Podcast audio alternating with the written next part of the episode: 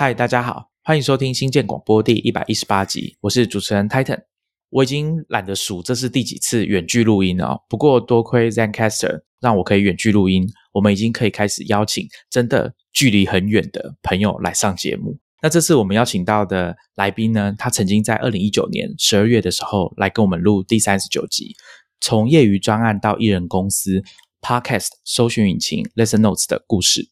他就是 Listen Notes 的创办人方文斌先生，很谢谢他从旧金山当地时间应该是晚上七点多连线过来我们这边录音。我们先请他跟听众朋友打招呼。新建广播的听众朋友们，大家好，我是方文斌。上一次去台湾也是一年多以前了吧？对，疫情开始之前，对对，应该是在二零二零年的一月。这一年多还发生了挺多事情的，对疫情，然后。在家办公等等。文斌，我们之前看新闻啊，加州大概从二零二零年三月二十日就开始成为美国第一个进入疫情警戒的地区。那到了今年的六月中的时候，宣布就是要结束疫情四级的警戒嘛。那到现在大概一个月了，目前旧金山湾区那边状况怎么样啊？你有出门了吗？有常常出门了吗？有有，算是基本恢复正常了。就是走在街上，现在大家都不戴口罩，戴口罩反而会觉得很奇怪。但是那个感觉会不会跟以前不一样了？就是以前他们会看到你戴口罩，会觉得你好像真的有很很麻烦的病这样子。但现在大概比较习惯了吧？差不多，差不多。但我们也还没有跟朋友聚餐什么的。我们家还是比较比较小心谨慎的，但正常出去餐厅吃饭、购物什么的，也跟以前一样了。我们先请文斌来跟大家介绍一下 Listen Notes 是一个什么样的网站好了。我想我们的听众有些老朋友可能都已经听过了哈，但有一些新的听众，毕竟距离上一次来录音已经大概有七八十集那么久以前了，所以请文斌先跟听众朋友分享一下 Listen Notes 是一个怎么样的网站，它提供什么样的服务。行，我先声明一下，我是福建厦门人，是你们对岸的。然后 我讲话口音可能跟你们比较像，但是一些用词嘛，我还是中国大陆那边的中文的翻译。所以如果等一下用词不太妥当的地方，或者跟你们的翻译不太一样的话，请泰坦那个纠正一下，补充一下。没问题。我是一七年初的时候开始做 Listen Notes 这个 side project，一开始是一个呃 podcast search engine。搜 Podcast 的搜寻引擎就是跟 Google 一样，输入关键字，然后你就看到搜索结果是那个 Podcast 跟 Podcast 单集的搜索结果。发展到现在也有四年的历史了。然后现在如果你要让我解释什么是 Listen Notes，我会这样讲：它是一个数据库，三个 UI，三个用户界面。一个数据库就是 Podcast 的数据库，搜寻引擎 Search Engine 本质上也是一个数据库。因为你一个数据库怎么用，你是也是要找东西嘛，要搜寻。然后三个 UI 就是在数据库的上面有三个用户界面，让用户来操作、来找寻东西。哪三个 UI 呢？第一个 UI 是网站 listennotes.com，就跟 Google.com 一样，你上去输入关键字，然后有搜寻的结果，然后你还能创建 playlist 播放列表，这个大家都比较好理解。第二个 UI 是 API。API 就是 Application Programming Interface，是一种用户界面，给 Developer 用的用户界面，给程序员用的用户界面。第三个 UI，嗯，没有一个确切的名词，我就叫它 Bring Your Own UI，就是你可以来我这边下载 Podcast 的 Metadata，然后你可以用 Spreadsheet，像 Microsoft Excel、Google Sheet 这样的软件打开，然后就是你自己的 UI 了。所以这三种 UI 就对应不同的用户群体、不同的使用的方式。等一下可以再展开讲讲。一个数据库，三个 UI。我们会把 Listen Notes 的网站的连接放在 Show Notes。如果听众朋友还不知道这个网站的话，欢迎你去点开来看看。上一次文斌来录第三十九节的时候，他主要跟我们谈的是 Listen Notes 这个网站，这个 Podcast 的搜寻引擎。当时主要我们外面的人看哦，还是会觉得它是一个 Podcast 搜寻引擎。当时他来我们节目，就是在谈说这个网站他是怎么一开始从一个 side project，因为他在一开始在做 Listen Notes 之前啊，他其实还有另外一个创业。那后来这个 side project 是怎么变成今天他从二零一七年十月一直到今天都还在营运的一个新的创业的专案？当时他来跟我们分享，就是一个人经营公司。是怎么做，然后一个校长兼撞钟的开发者，他的一天哦，典型的一天是怎么过的，然后跟我们分享了一下他经营 Listen Notes 的一些心得。还有他对 Podcast 的一些观察。那今天距离当时啊，已经又过了一年半，所以我们请他来跟大家更新一下他的近况，好，顺便再跟我们大家聊聊其他的话题。今天节目大概会分几个部分，第一个就是我们会请文斌跟大家聊聊他创业的近况的更新，还有其实老听众可能知道说，Listen Notes 最近哦，过去这段时间有增加一些新的功能，特别是当你有在上面搜寻。Podcast 的时候，你会看到有一些区块哦，有很明显的跟二零一九年的时候不太一样的地方。我们会请他跟大家说明一下，因为这个对在做 Podcast 的人来说，其实蛮有参考价值的。接着，我们就会请文斌来跟大家分享一下他在旧金山当地观察哦，过去一年多来疫情对当地创业圈、创业生态的影响。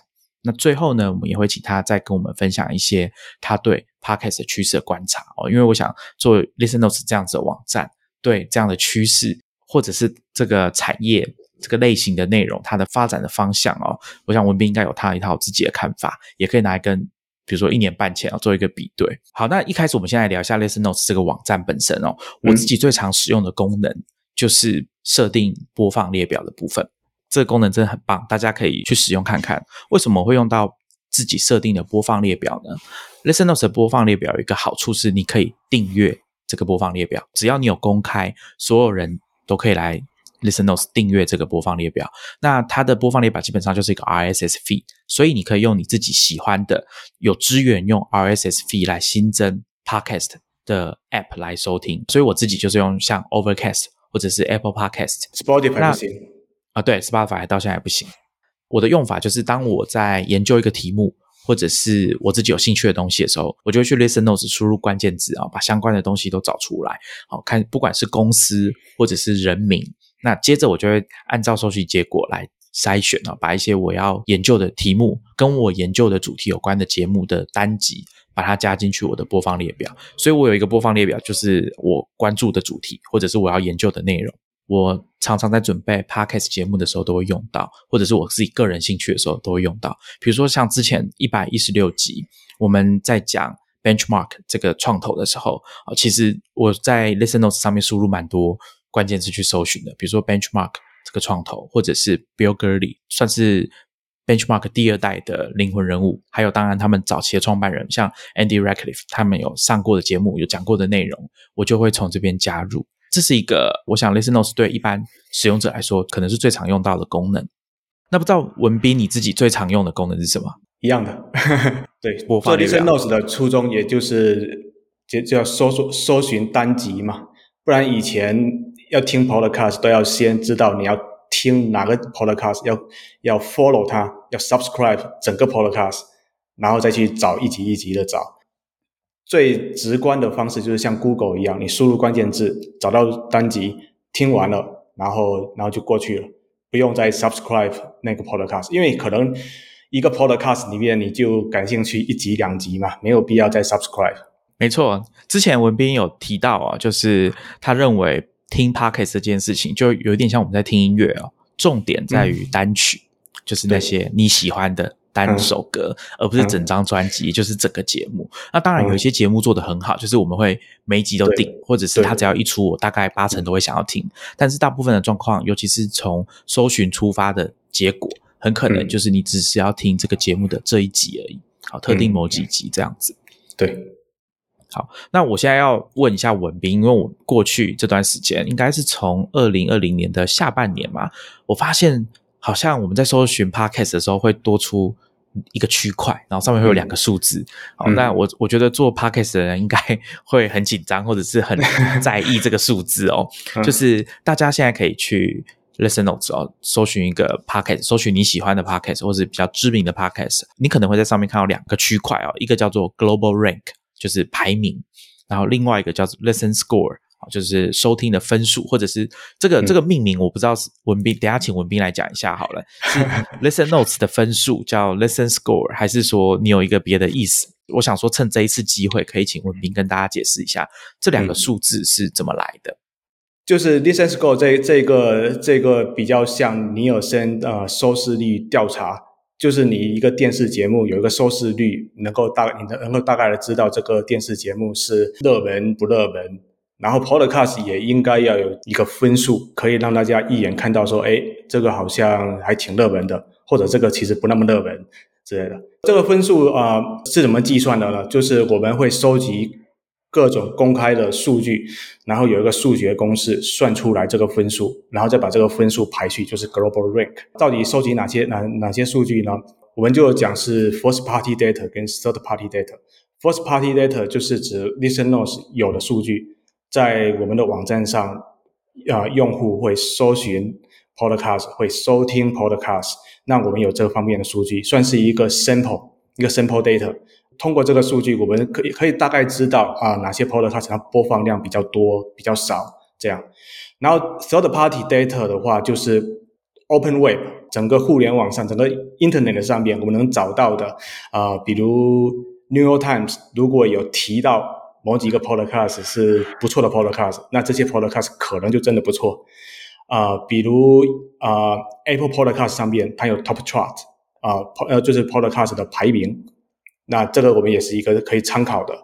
还有在 social media 上面，Twitter 上面也常常会看到有人会推荐 podcast，那这些也是也也是参考的依据。所以这些东西糅合在一起，有个数学公式计算出来就是一个分数，然后这个分数叫 Listen Score。把这些分数进行一个排名，就是 global rank。这个我要特别说明一下，这个是估算的分数，不敢保证百分之百精确。如果如果你有 podcast，别太紧张，我们也在不断的就是改进这个算法，不断的改进，就是希望能尽可能的精确。其实就跟收视率调查一样，他们也不能保证百分之百精确，他们也是是有一个样本抽样调查，然后估计一下，是这样的。文斌，所以我想请问一下，所以我们在查到，比如说两个 podcast 好了，那两个 podcast 之间，如果有一个是在台湾的 podcast 中文节目，像新建广播这样讲中文的，那另外一个是像比如说你刚刚有提到《纽约时报》，他们有一个很热门的节目叫《The Daily》，这两个节目我在 Listen Notes 上面都会看到他们的分数，还有他们的排名，这个是可以直接拿来作为。对照参考的，对不对？可以直接参考，但是肯定会有一定的倾向，就是英文的节目会稍微的，就是分数稍微的高一点，因为你能找到的数据在英文网上会比较多，这对其他语言的非英文语言的 podcast 不太公平。那我们也要继续找更多的数据来帮助我们。我知道我自己是台湾的节目讲中文的，我跟国内的比，嗯，这个。分数之间的差距，它的精确度比较，这个就比较有可比性了。就是同语言的、同地区、同语言的、同同类别，特别是同类别的，这个可比性就比较强。所以，听众朋友或者是 Podcast 的制作人，大家可以上去 Listen Notes 看看哦，你自己的分数，还有你的这个全球的排名是多少啊？就像以前我们大家还会看说，哦，你在。Google 这个 Page Rank 这个分数是多少？几分？有点像这种感觉。这个 Listen Score 在我们搜寻引擎的算法里面也是有用到的。就是你输入一个关键字啊，比如创业，然后出来一一堆的 Podcast，这个 Podcast 的排序，Listen Score 也是其中的一算法的其中的一部分。我想请问一下，所以其实这个排名或者说这个 Listen Score 这个分数，它其实是为了服务你的搜寻引擎的功能。那最后你发现说，哎，这个数据其实好像可以公开来给大家看，是这样吗？被你发现了，是 OK，是先对，是先先在排序的这个这个演算法里面用到，然后后来就把它抽出来，被你发现。我觉得这个做产品蛮有趣的，因为很多时候真的只是啊内部在使用的一个工具。那有一天开发者好或者做产品的人，他们就会发现说啊，其实这个东西可以放出来给使用者使用。那我觉得这是蛮有意思的。我相信。我们的听众朋友，如果你是在做产品的人，你是 PM 或者是你是开发者，你应该会有类似的经验。如果听众有听过第三十九集啊，你可能会注意到我们有跟文斌在讨论说，他的 Listen Notes 网站有一个地方叫 Listen Labs，就是实验室的概念。为了要准备这个节目嘛，我又回去看一下啊，我发现哎很不错哦，里面有一个功能叫做 Inca 打 FM，I N C A 打 FM，是给大家做。即时的哈，live 的 podcast，虽然说有一个人数限制啊，不过它是免费的服务啊，目前是免费的服务。我想问一下文斌，做这个是什么时候开始做的？有受到 Clubhouse 的影响吗？显然是有受到 Clubhouse 的影响。呃，怎么说？这就是一个山寨的 Clubhouse。呃，网网页版的 Clubhouse 是大概年初的时候做的。做这个动机是因为当时 Clubhouse 开始很火了嘛，但它只有 iOS 版，而且它很快就在中国大陆就被禁掉了。那我中国大陆的一些同学想要试用一下，我们也想要有一个比较可以讲话的地方，那我就快速的做了一个这个网页版的，是一个实验性质的项目了。那我我就是讲说，我就把它扔在上面，然后还还确实是有一些人在用。啊，我有看到一些教会、教堂里面的人在用，还挺有意思的。我对这种 podcast 制作，或者说在录音的时候，同时开放听众在线上收听，主要的印象来源就是我平常在听的 podcast ATP Marco 阿门跟他的好朋友们哦一起主持的这个 Accidental Tech Podcast。到了后期节目的中后期开始哦，他们就会每集录音都在线上。他们已经很熟悉这个现场的主持了，好，所以他们都会预告说我们什么时候要开始 live，那大家可以来这个地方收听这样子。所以我看到英卡达 FM 的时候，我就想到这个功能。不知道英卡达 FM 现在是可以录音的吗？一边 live 一边录音吗？还不能录音？现在就纯 live，一小时限制。讲完了一小时，讲完了之后，它会自动过期失效，然后你得再再创建一个新的房间。不过我想这个应该不影响啦，因为真正要做节目的人，他会一定会有一些 local 的录音。就像我跟文斌现在在录音，虽然我们是透过 ZenCast，不过为了保险起见，我们其实还是会在各自的电脑把自己的音轨录下来，呃，以备不时之需。这样，我我我可以讲一下音卡的名字，为什么叫音卡点 FN 呢？啊，因为我前两年有去了一次秘鲁，然后它是就是印加文化嘛，音卡 civilization。啊，印加文化它有个特点，它没有书面文字，没有文字，所以它所有的技术、呃文化、历史都是通过口头传承下来的。我回来之后就一直一直在想，这很厉害。他，你你知道，你如果有了解一点印加文明，你就知道它的工程很厉害，engineering 很厉害，盖的那个神殿啊，都是那种很大块的石头，然后做的很好。呃，所以我就想说，哎，回来之后。注册一下这个域名，将来可能做一个跟声音有关的东西，因为都是口头传承的嘛，所以就是音卡 FM 这个名字取得真好哎，知道之后就会觉得哇，这个名字取得真不错，就差一个好的产品了。看他哪一天可以从你的 Listen Labs 毕业哦，变成正式的功能。嗯，我的确本来就是有打算要问一下这个名字的部分啊，就是想说，哎，这个名字好像跟 Listen Notes 听起来没有关系。原因是什么？Listen Notes 大部分的功能，我一般是用 Listen 什么东西来命名的，就是一个就是比较一致嘛。等于是已经有准备要让它，因为在使用的人点进去之后，他也会感受到很明确的，有点像是被连到站外的感觉。嗯嗯，就是一个独立的一个一个项目。对对对，嗯，文斌有提到说 i n c a 打 FM 其实就是受到 Clubhouse 的启发嘛。大家知道说，在台湾 Clubhouse 可能从一月底啊，二零二零年的一月底就过年前啊，开始变得比较红，人气很高，大家都很多人去找邀请函，然后想要登进去玩。那到了现在哦，大概七月的时候，其实已经没有多少人在上面了嘛。那我现在上去看哦，我自己的朋友，大概两三个月前，大家知道 Clubhouse 会让你看到说，哎，你的朋友，大家过去、现在在线上的，以及过去二十四小时有在上面的人，他会帮你列一个名单嘛。从大概四五月开始到现在七月我看那个名单真的是越来越短了。我觉得它受欢迎的程度应该是慢慢的在下降哦，至少在台湾来说，而且很可能 Android 版推出之后，这个现象好像也没有马上的获得改善，就是使用的人还是在减少当中。但我不知道文斌你在旧金山这边看感觉是怎么样？先说我使用情况，我是去年。某个时候吧，有邀请码，我还是比较早有邀请码的。最开始的时候的一些谈话内容还挺有意思的，因为新奇嘛。然后上面的因为人比较少，然后上面的人一般都是都是跟那那个创创始团队有点关系的，也也算是啊硅谷的一些小名人吧。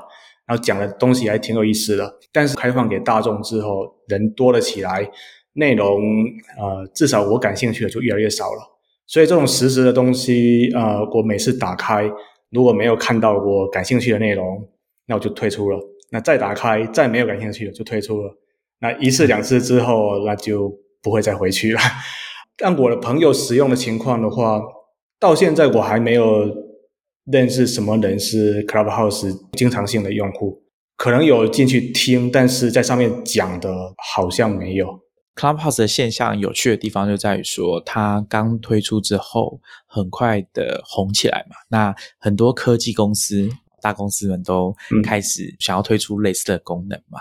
那比较有趣的是，当这些科技公司终于把这些功能都准备的差不多，要开始推出了，像 Facebook，可能有一些听众已经有开始被测试到这个功能了。那还有像 Twitter 已经上线了 Spaces，他们好像会加入可以录音的功能吧？之后。让大家直接在上面录音，这样。那还有其他像 Spotify，他们是直接收购了之前跟 Clubhouse 上同一个时期出现的所谓的 Social Audio，是这样讲吗？Social Audio，Social Audio 的服务，他们叫 Locker Room，哈，还没有被收购之前叫 Locker Room。那这个名字其实就是你可以感觉到它的 TA 就是看体育赛事的使用者。好，所以那收购之后呢，他们就把这名字叫改成叫 Green Room。哎，我其实不知道这为什么叫 Green Room 啊？那他们就把名字改成。对对对，可能是这样吧。Spotify 收购 Locker Room 之后，就把它改名叫 Green Room。那现在还没有开放到全世界哦，基本上应该还是只有美国的使用者可以使用这样子。那我们还可以观察一下啦，因为大家之前的猜测是，Clubhouse 一旦推出 Android 版的 App，他们有可能会不会就像当年 Instagram 一样？推出 Android 之后，又吸引一波新的使用者加入。但不过我现在看起来，感觉好像变化并没有像当初 Instagram 那么大、那么明显啊。所以我想还可以再观察一下。我我知道有些人是对这样子形式的互动，哦，语音的、即时的，在线上这样子的互动是很感兴趣的。那在某些场景、某些情境下，我也觉得这个应该是很吸引人的。比如说，当时他刚开始在全世界走红的时候。创办的团队哦，跟他们的投资人 A 四六 Z 一直在帮忙邀请各种名人进来，有时候的确会让你运气不错，让你遇到一个很棒的内容啊。比如说像我之前在一百一十六集，我可能有讲过吧，就是因为在 Clubhouse 上面听到 Andy Radcliffe Benchmark 这个创投的最初的四位创办人之一，他在上面开讲，我才知道说啊，原来 Product Market Fit 这个。在创业圈这么有名的 PMF 这个名词啊，就是他率先喊出来的、率先提出的概念。那也因为这样，我才知道说，哦，那我可以多研究一下这个人，他应该蛮特别的。好，那我们接下来回到 Listen Notes 哦，我发现 Listen Notes 最近有多一些新的呃，算是会员的服务，因为之前你们算是按照 API 的使用来收费嘛，对不对？那最近好像有。个新的 Premium Membership 新的会员制度以及它的定价，我觉得定价很有趣。这个部分要请 文斌来跟大家讲一下。我第一次看到按天计价的这种会员方案。先讲讲什么是 Premium Membership，就是付费会员。呃，Listen Notes 这个网站 ListenNotes.com 是呃对百分之九十九点九的用户来讲是免费的，就是你上去输入关键字，你找看到搜搜寻的结果这么简单。是免费的，但是后来我发现有一些人，他整天在 Listen Notes 这个网站上面一直搜，一直搜，一直搜，就是同一个 IP 地址一直搜，而且我很确定他不是机器人，是一个人。那我就发邮件过去问，哎，你怎么一天这一整天都在上面搜啊？然后，然后他就讲，哦，这这上他是在做 research，他是在做，他是一家 PR 公司的，在在帮他的客户找 podcast 上去要录音什么的。Podcast 是一个好的宣传渠道嘛，然后就就很很多 CEO 什么呃创业者就想上到 Podcast 上面接受采访，就像我现在这样啊 接受采访，然后推广自己的产品啊，然后就然后他们相应的 PR 啊公关就要就要开始去找，所以 Listen Notes 是在 PR 方面用的还蛮多的，然后我就想说，既然有一些重度的用户。可以是一个盈利点，因为它是公司嘛，给公司收钱，这个这个应该应该还 OK。然然后然后就推出了这个付费会员，就是说有一些高级的搜索功能，一些搜寻的一些呃 filters 是需要付费才能使用的。然后搜寻的结果，正常的用户看前面两三页的结果可能就够了，但是这这种重度用户，他会一直翻，一直翻，翻到第三十页。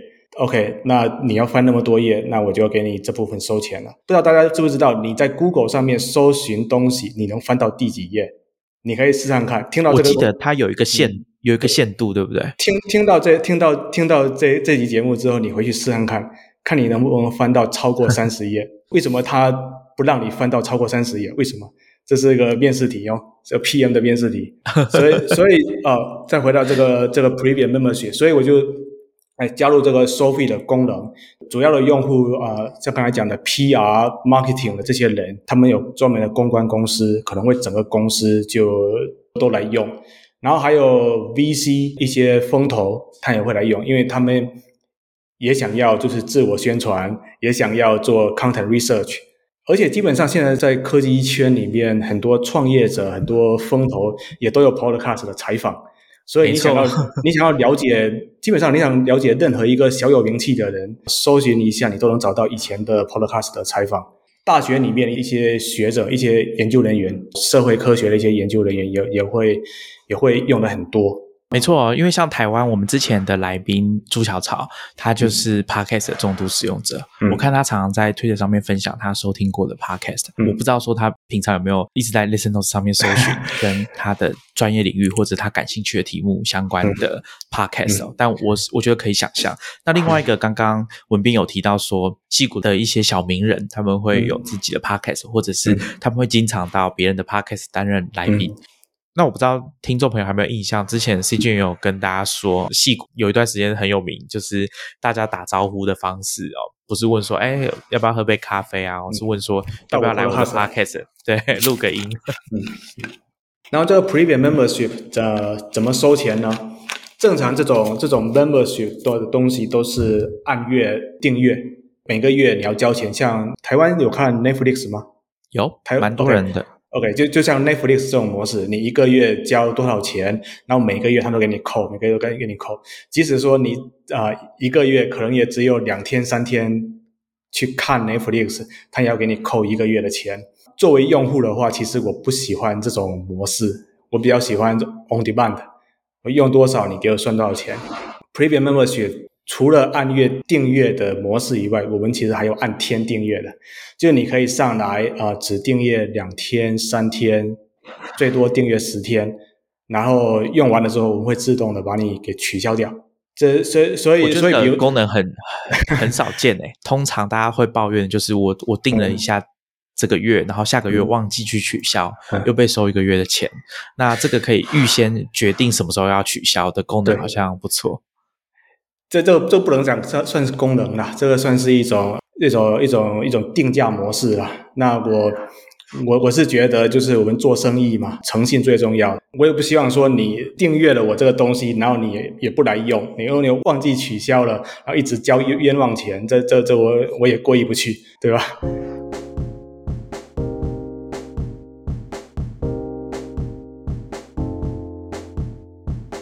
接着，我们请文斌来更新一下他的创业的状况哦。上一次他来上节目的时候，有跟我们说，虽然他是艺人公司，但是还是有租一个 WeWork 的办公空间，那每天就去那边上班。当时他有跟我们分享他的一天是怎么过的。有兴趣的听众可以去我们的 Show Notes 吧，听一下第三十九集，看看一个创业者、CEO 兼开发者，还有业务哦，他一天还有哦，还有客服，还要兼身兼客服人员。所以这整个一天是怎么过？但现在哦，我想我猜，因为疫情的关系，你现在还有租这个办公室吗？没有了，没有了。其实去年美国直到三月初的时候，还大大家还没有意识到这个疫情的严重，但是到了三月中旬开始就就开始封城了嘛。然后我是大概三月底的时候就觉得这个疫情一时半会是 是结束不了了，所以就把 WeWork 给退了。所以我去年四月底的时候搬出 WeWork，那一天大概中午一点的时候去搬东西的，然后大楼的那个管理员就说，那一天已经有五家公司搬出去了。哇，所以就是有一个很密集的出走潮、搬家潮就对了。对对对，哇，那对 WeWork 的业务这个憧憬应该蛮明显的。他们好像恢恢复的还不错，现在 WeWork 好像也好像发展的还不错。因为我是觉得，就是像远程办公嘛，已经开始就是大家比较能接受了，所以 WeWork 业务应该会回来。因为很多公司可能觉得有一个永久的办公室不是那么有必要，而这种 On Demand 就是员工可能他就近办公，离家就近办公，或者说你租一个 WeWork 的空间，大家如果想去公司的话，哦，一星期两天三天去，但你没有固定的座位。这种这种模式，然后 WeWork 我觉得还还是不错的啦。啊，对经营者来说，相较于固定的办公空间，这个支出还是比较小的吧。虽然说我们知道 WeWork 的价格是不便宜的，对，比较高。嗯，那我想问一下，你后来都变成在家工作了嘛？这个感觉跟你之前跟我们分享这个一天的生活会有很大的不一样吗？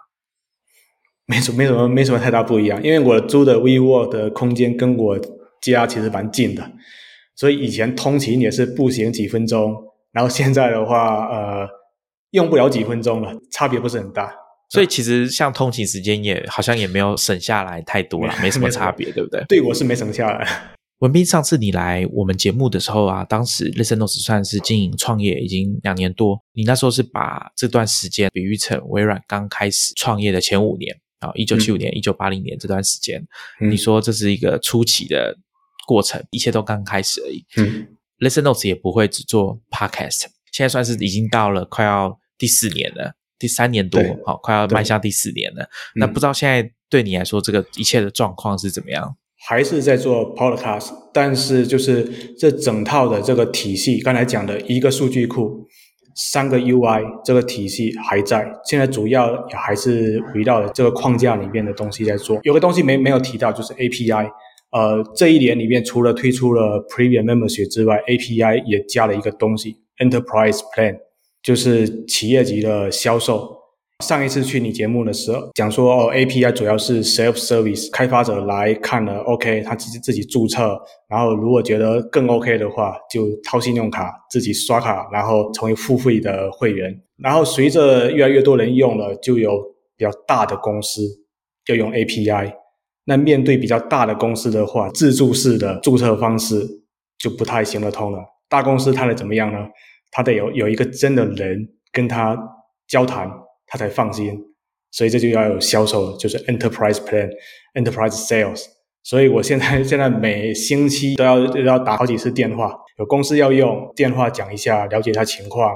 然后销售的流程也不是自助式的，我要发一个合同过去，然后双方的律师觉得 OK 了，签字。付钱的方式也不是说信用卡刷卡，因为一般这种 enterprise sales 钱比较多，你刷卡可能刷不过去，那就得怎么比较快速的。把钱移到我的银行里面，所以这一套的东西 啊也是新的，主要不是技术上的新增的东西，而是整个商业运作上。所以这些东西这些东西的话，也都在 Podcast 的范畴里面，Podcast API 的范畴里面，那还是有有不少东西可以做的。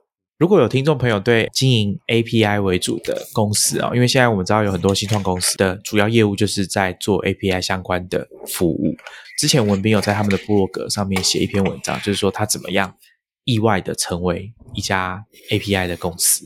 哦，这个部分讲比较多是他刚刚跟大家提的自助式的部分，就是让开发者好来 Listen Notes 上面使用他们的 API，然后他就发现有这个需求之后，这个东西就变成一个生意了。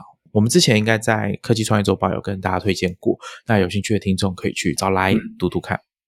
文斌，你还有没有收到一些很特别的使用者意见回馈，或者是比较特别的 Listen Notes 的应用的案例？因为你上一次来的时候，其实你有跟我们分享一些嘛，比如说有一些学校老师他出作业，那有一些学生呃不想用听的，他就去用你们的 transcription 的功能，像这样子的使用方式，还有没有哪些比较特别的案例？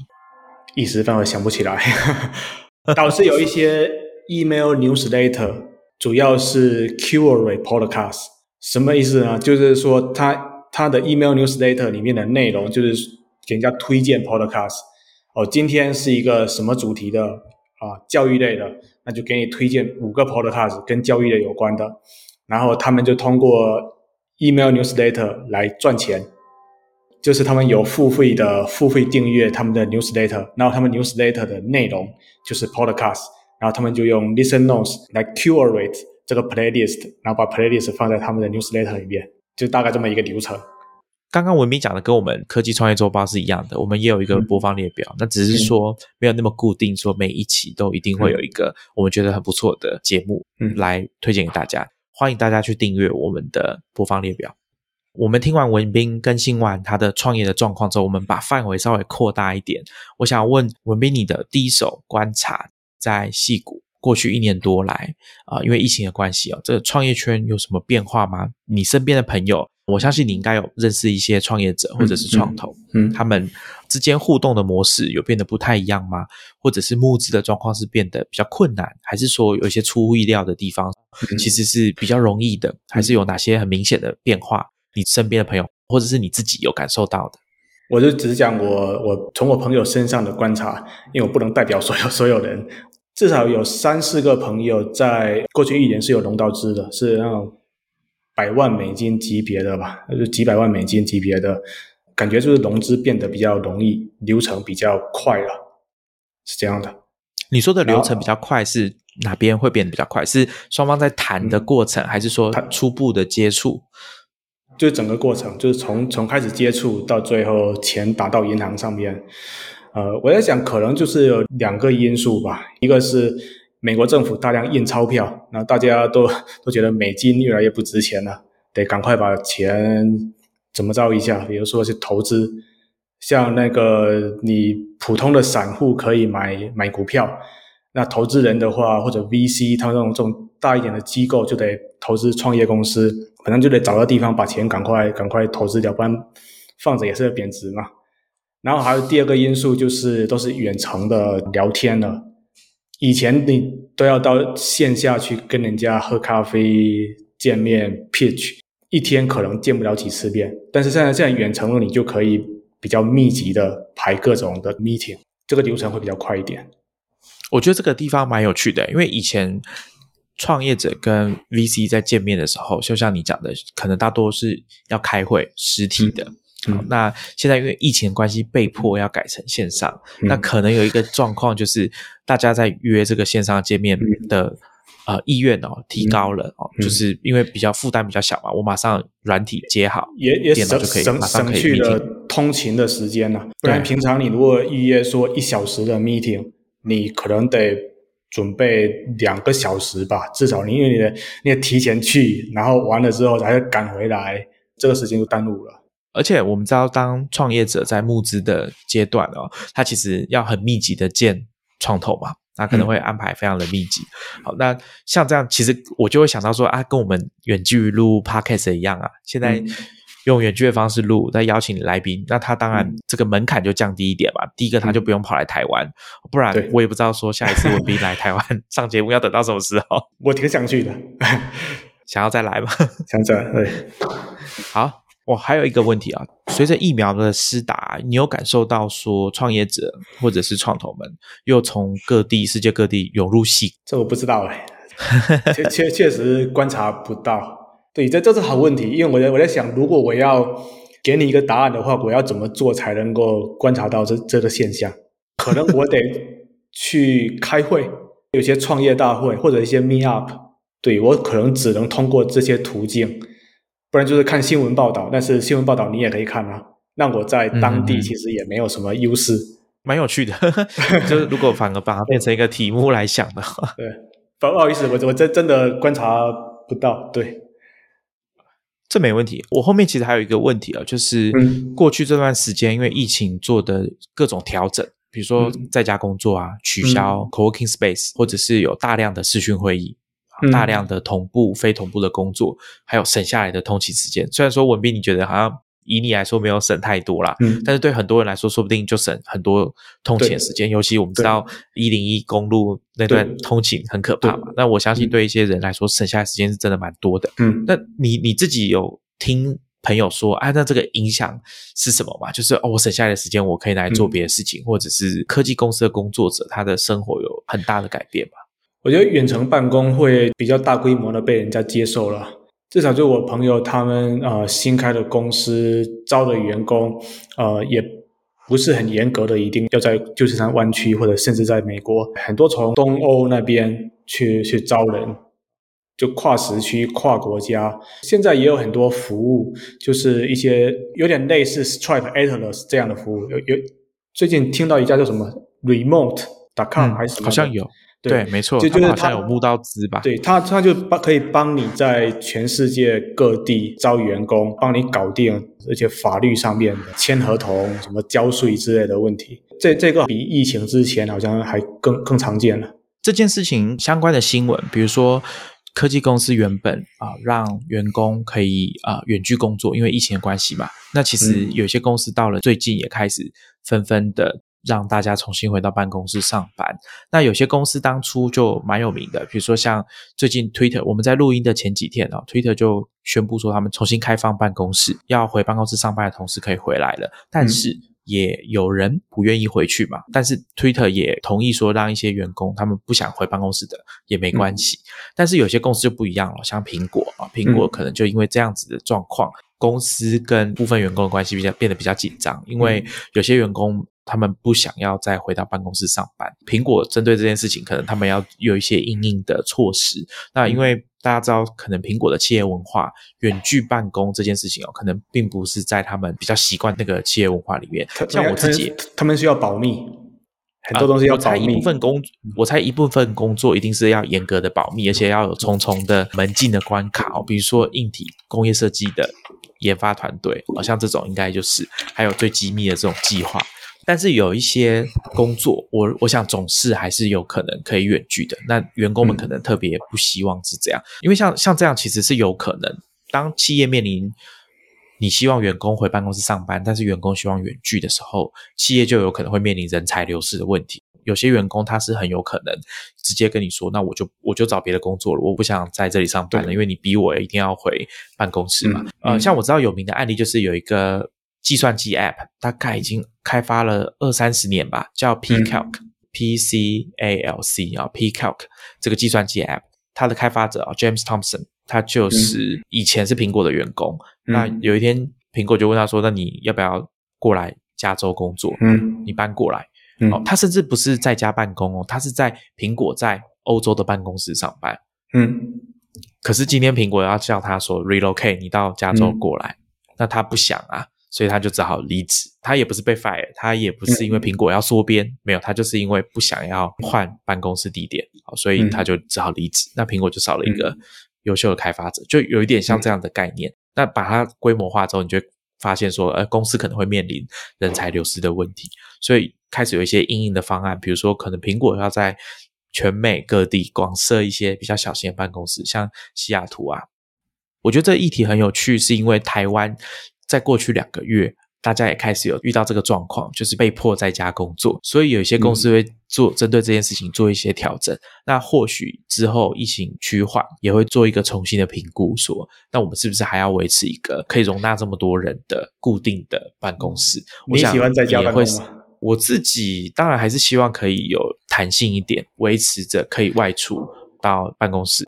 但不是每天。如果就是对，但不一定要是每天，因为如果你问我，当我在跟栗子还有 Julie 或者是我们的来宾在录音的时候，你喜欢远距还是面对面？那如果可以选，好不计成本的话，嗯我当然是选择面对面了，因为首先我们在见面的时候这样子互动是嗯。比较自然的，嗯也没有 lag 的问题。我们之前在录应该是第一百一十四集的时候，我跟 Julie 还有栗子，我们在讲听音乐这件事情的时候，嗯超级惨，那个 ZenCaster 一直连不上，一直断线，就录起来很痛苦所以当然设设备的软软件的设置、软体的设置，这个远程的是有这个，就是要浪费时间在上面嘛。对啊，另外一个是，当有一些特定的工作在做沟通的时候，有一些人可能还是比较习惯说面对面的交谈。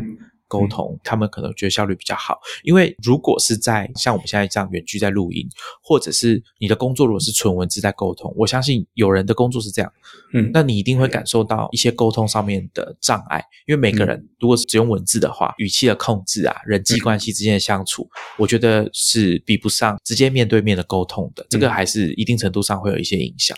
所以我觉得，如果有一种可以维持弹性的状况，当然是嗯。最、最理想、最好的啊。对对对，那另外一个是有一些地方的工作者、哦，他们的住的地方，他们住的环境啊，其实是不适合在家办公的。那这时候他们可能可以选择说像，像你以前一样，在嗯去租一个 co-working space 啊，那这样也不错。好，那接着我们来进入节目的第三个部分。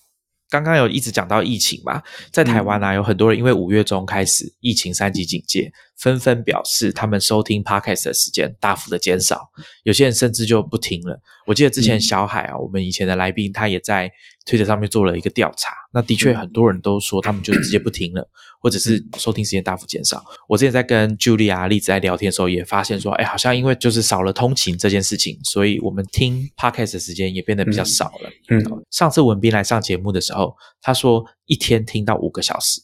Podcast 他也不会觉得很奇怪。嗯，那时候你来录音的时候，你说你已经听了三千多集，你的 Playlist 上面，嗯，那不知道现在大概多少了？四千多，将近五千集吧。你你可以把我的 Playlist 放在 Show Notes 里面。好啊，没问题。帮我宣传一下。我我有订阅，我每天都会看到至少三到四个新的节目被你加进去。美国在去年三月份开始开始封城的时候。Podcast 的收听量也是也是下滑了不少，但是我个人的感觉，从我后台看到的数据来来看的话，到了五月份之后，就慢慢的又又都开始恢复了。但是那时候大家也不是上班通勤，那时候也都在在家办公。到底为什么会恢复？为什么是在什么样的场景大家听 Podcast 呢？当然每个人情况不一样啊。我平常也不是。通勤的时候听，因为我即使是以前上班的时候通勤也是几分钟的步行，所以我听 podcast 基本上是锻炼的时候，在在健身房锻炼的时候，有时候出去散步的时候，像有的人很多人他做家务的时候，就是至少就是说，我就是这一种，对啊，你手很忙碌，眼睛很忙碌，但是你的头脑是空下来的，那这时候你就可以汲取吸收一些知识了。通过 Podcast 吸收一些知识，对我觉得当没有安全考量的情况下，你的身体在做一些机械式的重复的行为的时候，重复的动作的时候，是蛮适合收听 Podcast 或者是有声书。还有开车的情况啊，虽然有一些有有一些 安全的考量，但是还不至于说危害到安全。疫情的时候，很多人其实也有公路旅行嘛，就是说你在家里关了一段时间之后。会就是开到郊区，或者说附近周边的地方，你去不了远的地方，那周边还会还会去的。就是这种公路旅行的时候，嗯，听 Podcast 也是还挺不错的。在你在论坛上面会看到很多人说，就是要求 Podcast 推荐哦，我接下来要开五个小时的车。好，请给我有，请给我五个小时这么多的 podcast 来来来听。对，你会你会看到这有这样的，像这这这这也是一个听 podcast 的一个场景嘛。我以前就有在 Facebook 上面看到有听众说，呃，也是在做公路旅行，然后请大家推荐 podcast，因为他已经连续听了很多集新建广播，他有点有点腻了，他想要换别的节目。对对对，我跟我老婆在就是公路旅行开车的时候，一般都听中文的 podcast。哦。对中文的脱口秀，就是吸收上比较没有负担，就是休闲嘛，就是是开开车比较专心。对，不想动脑筋的那种。那文斌，你你身为 Listen Notes 的经营者啊，有观察到一些 Podcast 整体生态的变化吗？像我看数据啊，大家知道 Listen Notes 有一个其中一个页面是做统计数据的图表，大家可以去看一下。尤其当你是 Podcast。的制作人的话，更应该去了解一下。我有看到说新节目啊，每一年新增的节目，它的高峰大概是在去年吧，哦，就是一年新增的节目大概有超过一百万档。那现在总计节目数有到两百五十万这么多，总共的单集加起来，我刚刚说的两百五十万是节目的总数，但是单集哦，每集每一个节目会有不同的单集嘛。单集总数好像有到一亿零九百多万哦，非非常的惊人。对，那我看新增节目的高峰，应该感觉就是去年，因为今年新增的节目到现在还不到去年的一半，现在已经七月了嘛，而且每一个月新增的数量跟去年同期差不多一半，差不多在下滑，差不多一半。我我我我现在数据开着，对，差不多有一半。所以今年如果结结束的时候，应该会赶上去年。按这个趋势来看的话，哦，你觉得可以赶上是不是？我觉得可以赶上。我自己觉得健康度好像还不错，因为新增的节目的集数已经超过一半。嗯，我看这边的数据好像已经超过一半了。对对。那不知道你对这些数据啊，你平常在上面看，你自己大概多久会去看一下这些数字？因为我知道这些都是爬虫去把它爬出来，嗯，自己自动更新上去的嘛。我经常看的。基本上每每每天都会都会去看一下，我我个人是非常乐观了，对这个行业的发展，Podcast 行业的发展是很乐观的。这个 Open Ecosystem 开开放式的 Podcast 的生态，它没有说哪一家公司是可以直接控制 Podcast 生态，不像说 YouTube 一家公司，它控制了它整个生态里面的视频。美国这边讲说言论自由嘛，他也不会说像 Twitter 可以直接把总统的账号给封了，所以 Podcast 这个生态还是不错的。这个生态就是说，它高质量的免费的内容是很多的。跟其他的媒体格式还不太一样。你说电影的话，在过去你也只能花钱去看电影，所以 Netflix 它可以关起门来做一个付费订阅的一个平台，那大家也也愿意掏钱。因为除了掏钱，你没有什么渠道去看到好电影了。那 Podcast 的话，你不掏钱，纯免费的内容就已经足够多你去听了。至少我觉得短时间内这个形态是会这样的。将来会不会付费的内容越来越多，免费的高质量内容越来越少呢？不不太清楚，未来太太远了。现在至少至少可可看见的未来，就是比较短时间内呢，还是高质量的免费内容还是很多的。我觉得这点蛮有趣的。刚刚文斌有提到说，免费的高品质的内容以后会变多还变少，会不会变成付费的？刚好我之前在听 podcast 节目。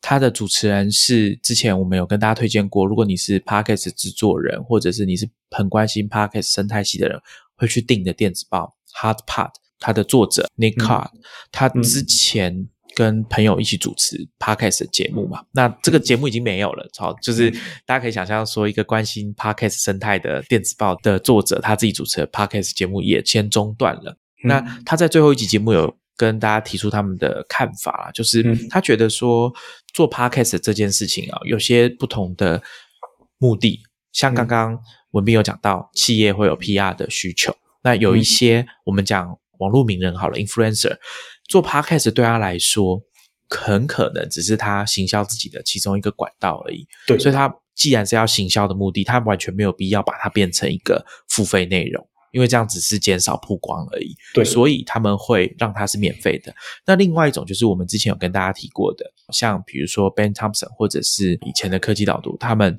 在做 Podcast 的时候都是设定成免费的。那这样大家有可能因为听了他们的节目去订他们的付费电子报，那这也是一个行销导向的一个方法。但是这些节目的品质还是很好啊。就像文斌讲的，我们也不知道说这个东西会变多还变少，但是可以肯定的，至少现在来看哦，免费的高品质的内容还是非常多的。你看，可以让文斌一天听五个小时，过去过去三四年来每天听五个小时，还有有这么多节目，所以我想这个部分可能听众该目前，我想大家应该是不用太担心这件事情。另外一件有趣的是，因为科技公司开始投入 Podcast 嘛。比如说，像我们知道 Spotify 啊，从过去一八年开始啊，有一连串的收购。那最近他们在二零二零年的十一月，又以大概据说是二点三五亿美元收购 Megaphone 这个大型的 Podcast 制作公司。他们就是全方位的帮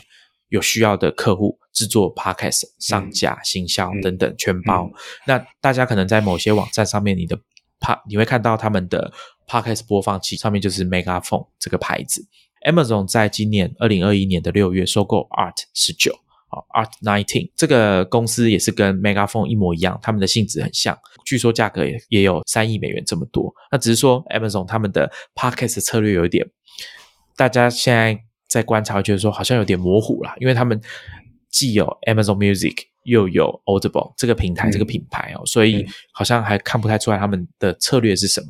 Netflix 前几天也 hire 了一个专门要负责 Podcast 的人，这件事情有上新闻。他们的关心重点应该是说，把 Podcast 这样子的。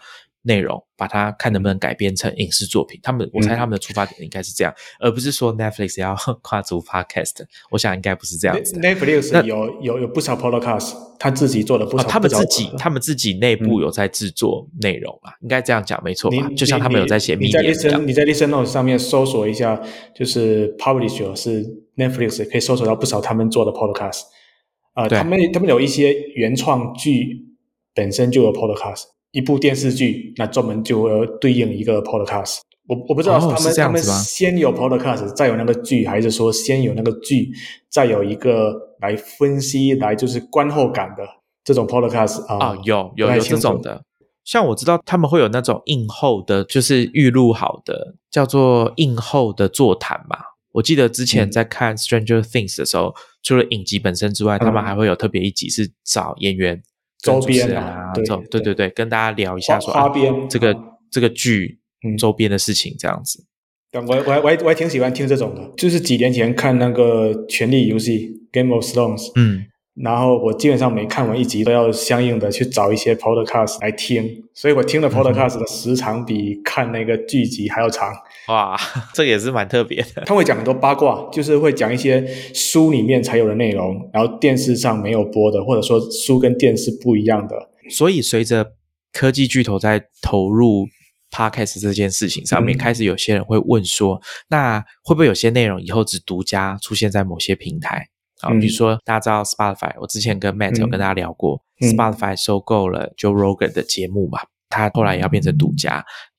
Amazon 也收购了一个节目，也要让它变成独家，类似像这样子的。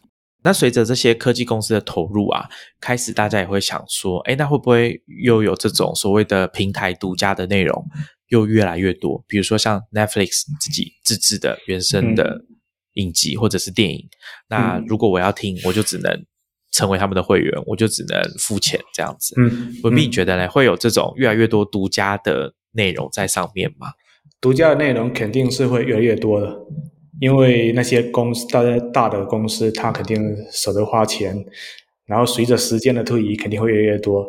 但是这会不会影响到整个呃 Podcast 的那个 Open Ecosystem 呢？我觉得影响不会太大，主要有三点三点理由吧。我希望我能够凑到三点，然后第一点就是高品质的免费内容，其实现在还挺多的。我作为一个听众，我已经没有时间再去听其他内容了，除非你那些独家的内容已经好到可以让我放弃我平常听的那些免费的内容，因为时间这个是零和游戏嘛，你把时间用在 A，你就不能够把时间用在 B。所以是这这这这个是是有是有竞争关系的。那免费的内容已经高质量那么多了，那你独家的内容的市场有多大呢？这个我存疑，我不太确定。第二点是说，这种独家的内容感觉就是商业性有点强了。我我感觉现在的那个那个网民网上的人就是比较讨厌这种明显商业化的东西。开放式的 Podcast 的的生态，这些好的 Podcast 做起来，其实很多都是真心的热爱那个那个 topic，真心的想要做好一档节目，而不是靠金钱驱动的。可能他做大了之后，慢慢的就会有一些商业上的兴趣，但是一开始做起来的绝对是真爱。所 所所以，再加上听众都是那种比较。普遍比较讨厌商业的东西的，所以独家的内容我不太确定说人们是可以是可以这么快接受的。而且这这也跟之前讲的，就是说 Podcast 一些因为一些历史的原因，免费的高质量内容那么多，它不像电影，电影自古以来你就得花钱才能看，所以大家愿意掏钱。但是 Podcast 既然已经有免费的，那你要再让我交钱去听付费的独家内容啊，有点困难。顺着你刚才讲的一点，就是说，Podcast 它很多其实不是做 Podcast 要以直接赚钱为目的的，它本身有其他赚钱的地方，比如说它有付费的 email newsletter，它本身是比如说是个音乐人，是个喜剧演员，然后脱口秀演员，他。通过其他的表演赚钱，Podcast 只是一个宣传渠道。Podcast 对于它的意义，可能就是跟它有一个 Twitter 账号，它有一个 Facebook 的专业性质是一样的。你有见过多少个人是在 Twitter 上面直接赚钱的？你有见过多少个人在 Facebook 的页面上直接赚钱的？所以 Podcast 它提供高质量免费的内容，是为了积累很多的粉丝，然后再转移到其他。更能赚钱的地方，它的主业。从这三点来来看的话，我觉得 exclusive content 不是说对于开放的生 podcast 生态系统威威胁特别大。这是我的一点看法，正确与否，这只能靠时间来检验。再过两年吧，咱们再来录一期，看看 看看怎么样。OK。刚刚文斌有讲到音乐人啊，其实这个就有点像说。大家可能有听过一个说法，就是现在很多音乐人他们做音乐在串流平台上面播，也近乎是非常便宜的价格让大家听他们的作品。那目的是希望说大家可以去听他们的现场表演、现场演唱会。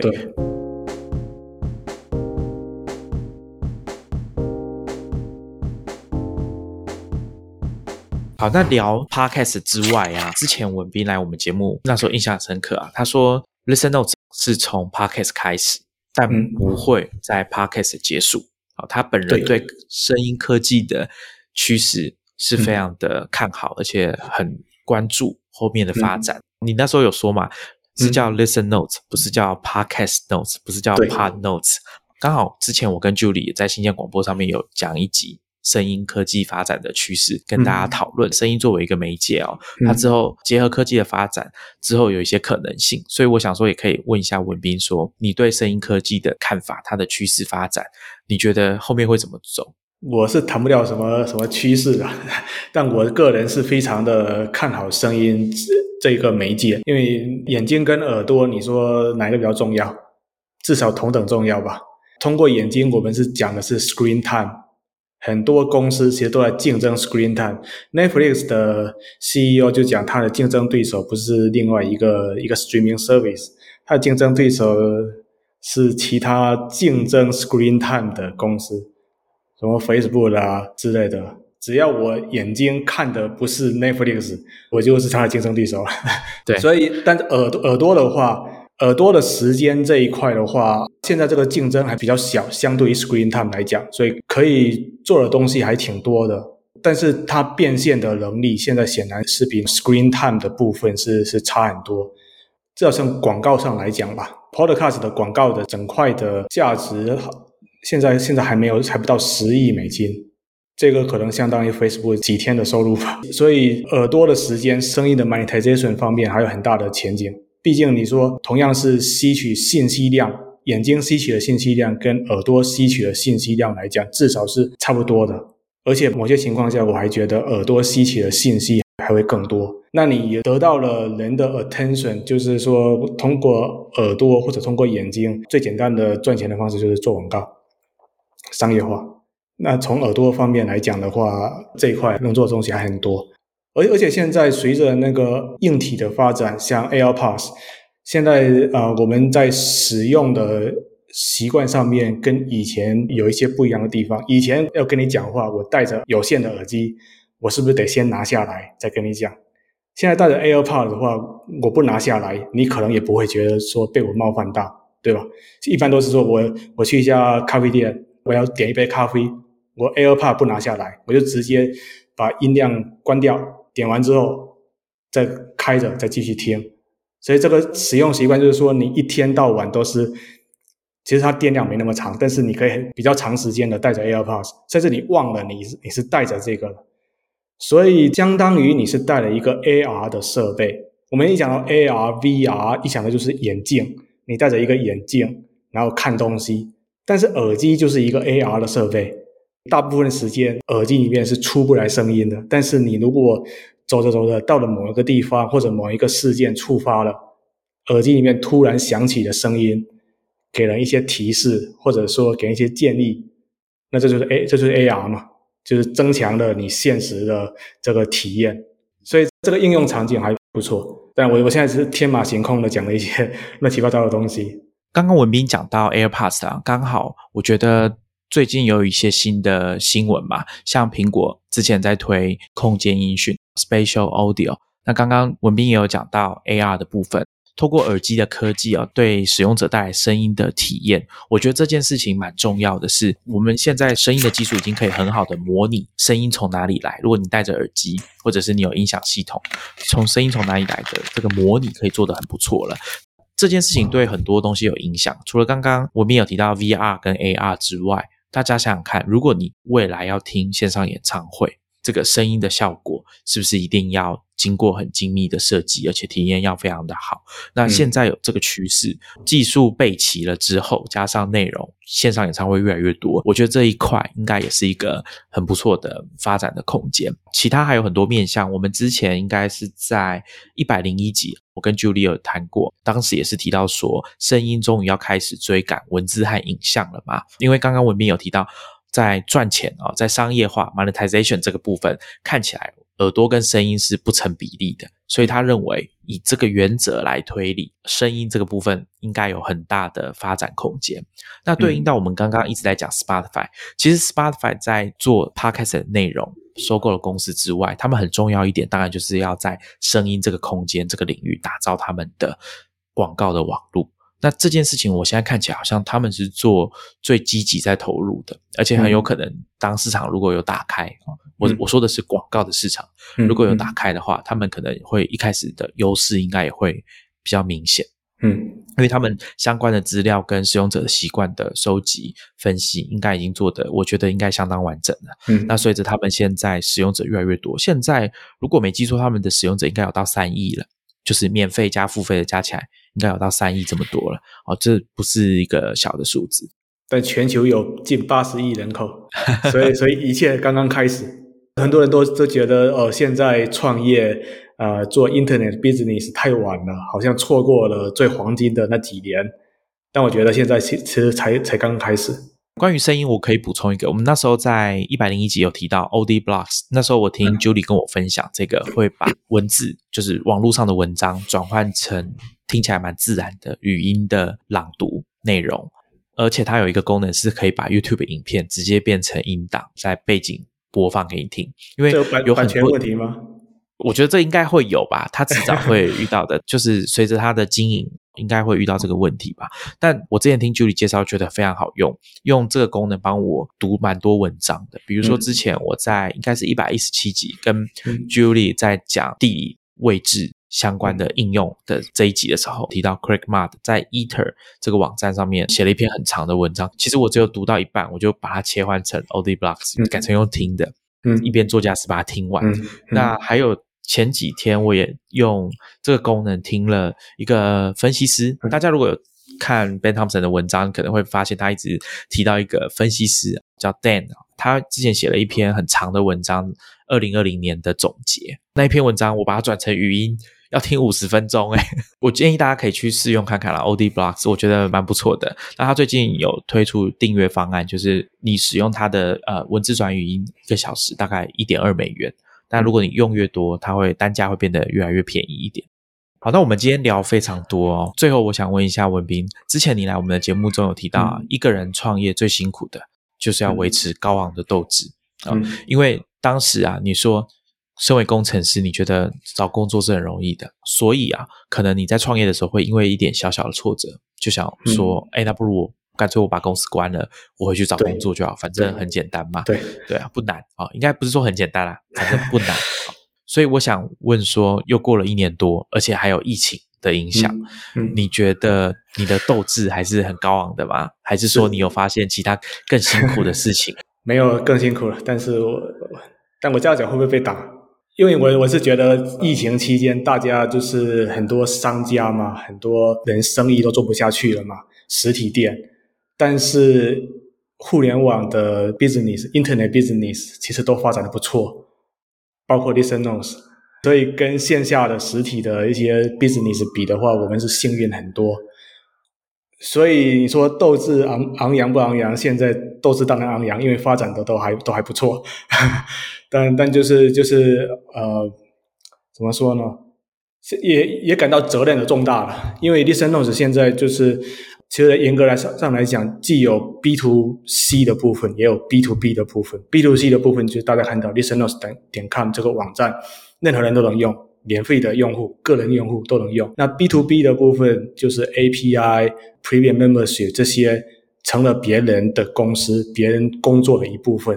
那如果我这个公司或者 Listen Notes 整个 business 运作不下去了，那别人的 business 也会受到影响。所以我就感到有点就是要为人家负责任嘛。对吧？就我们我们我们做生意就是也也是要也是要做好呃为为社会为别人带来价值，然后他们付我们钱，就算是我们创造了价值的一点点回报，就这么简单。因为我我我有时候也看 YouTube 上面一些新闻，台湾的新闻嘛，很多夜市都经营不下去了嘛，感觉也挺可怜的。我之前在读 Vocus 上面一位作者叫卢宇，我们的科技创业周报也常常推他的文章嘛。他就是一个从台湾搬去西谷工作的工程师。